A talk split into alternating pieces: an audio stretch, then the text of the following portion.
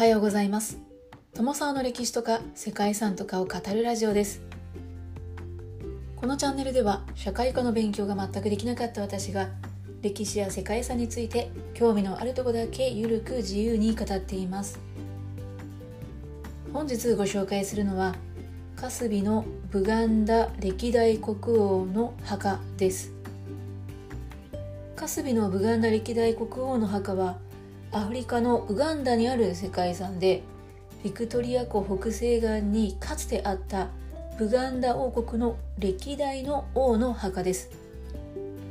ウガンダ中南部ウガンダの首都カンパラ近郊近くのカスビの丘にあってその敷地は約300平方キロメートルもあります。1882年遺跡のある丘の頂上にブガンダの王宮が建立されて直後の1884年には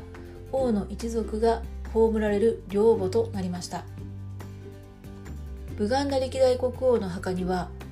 13世紀から20世紀に栄えたブガンダ王国の19世紀以降の4人の国王が葬られています。一番メインとなるお墓であるムジブ・アザーラ・ムバンガはドーム型の円形で木やかやぶき屋根アカシア石灰足などで作られていました。この木やヨシまた泥の壁などで作られた円錐形の墓は貴重な歴史的文化的象徴となりました。王母にまつわる信仰や精神性などの無形のものにも重要な価値があるとされています。そして2001年にはウガンダで3つ目の世界遺産として登録されました。ですがこのカスビのブガンダ歴代国王の墓は2010年に何者かによって火が放たれて一部消失してしまいました。これを受けて同年の世界遺産委員会では危機遺産リストに記載されることとなりました。ということで本日はウガンダ共和国にある世界遺産カスビのブガンダ歴代国王の墓をご紹介したいと思います。この番組はコーヒー沼で泥遊びパーソナリティ翔平さんを応援しています。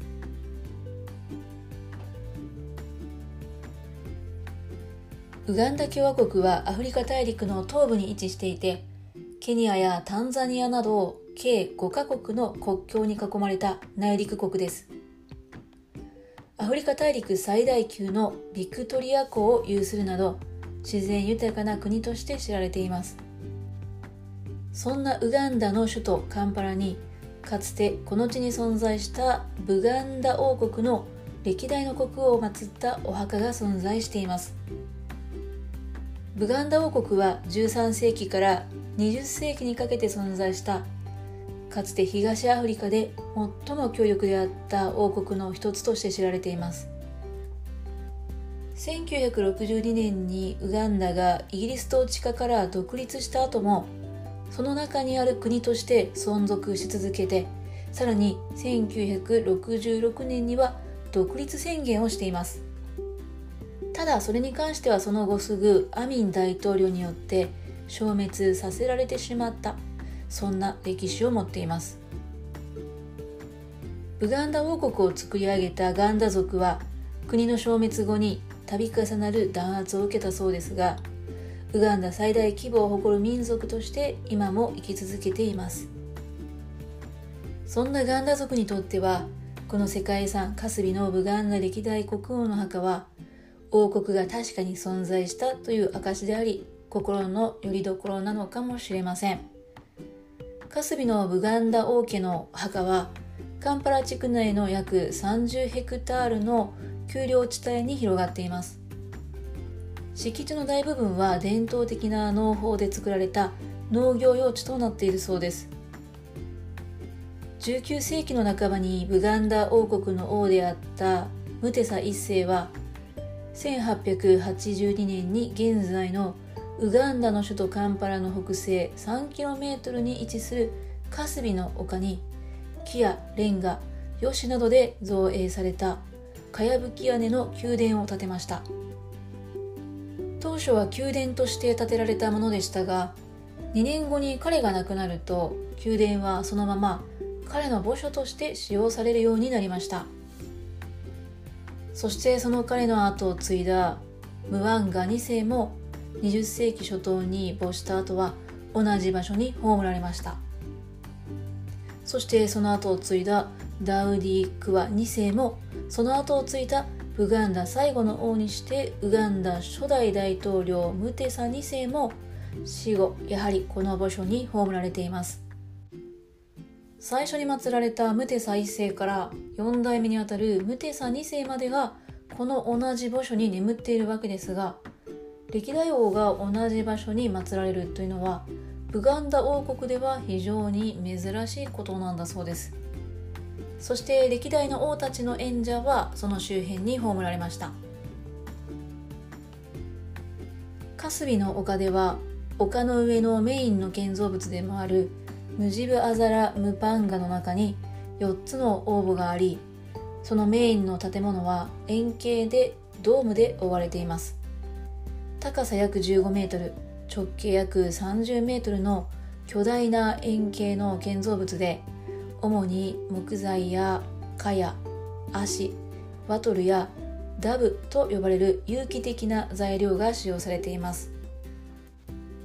日本でも馴染みのあるかやぶき屋根がシンボルの建物は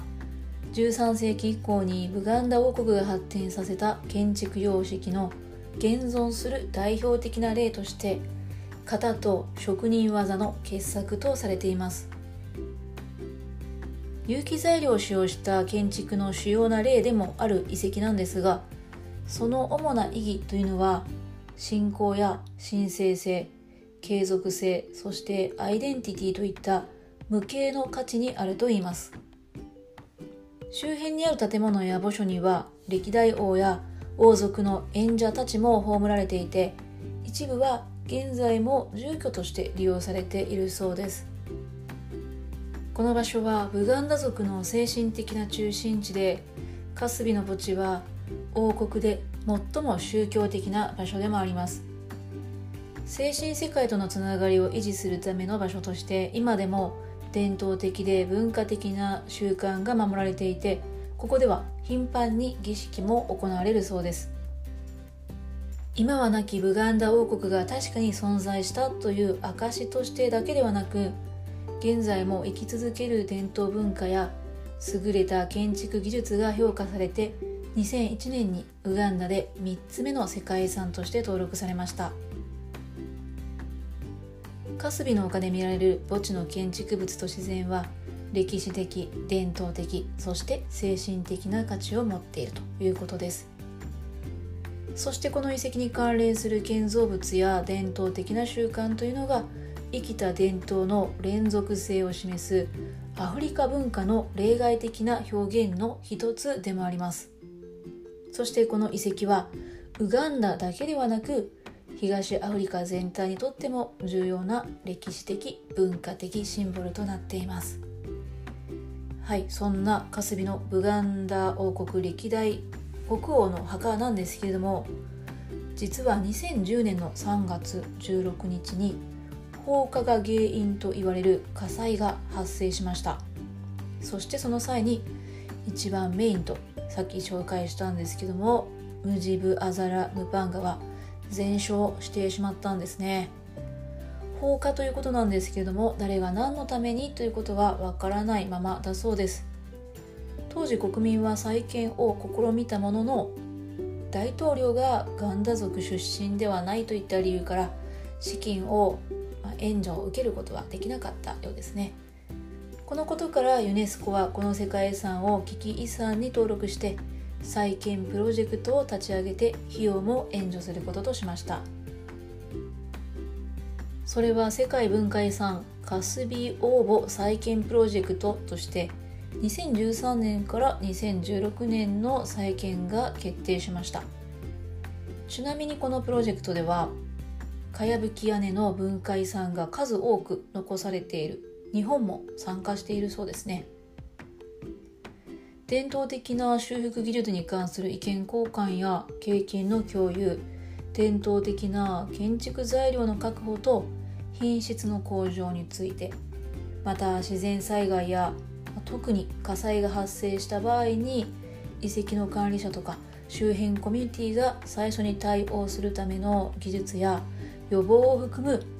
さまざまな危機管理メカニズムについて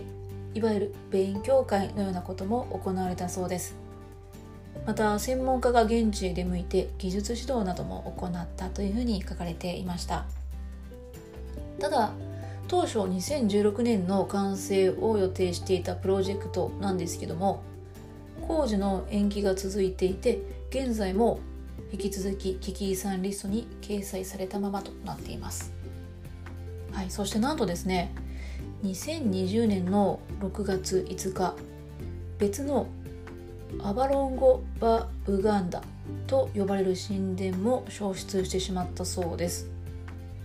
2010年に全焼したムジブ・アザーラ・ムパンガの前にはオルギャと呼ばれる大きな中庭があるんですがその周辺を3つの神殿をはじめとする9棟の建物が取り囲んでいます。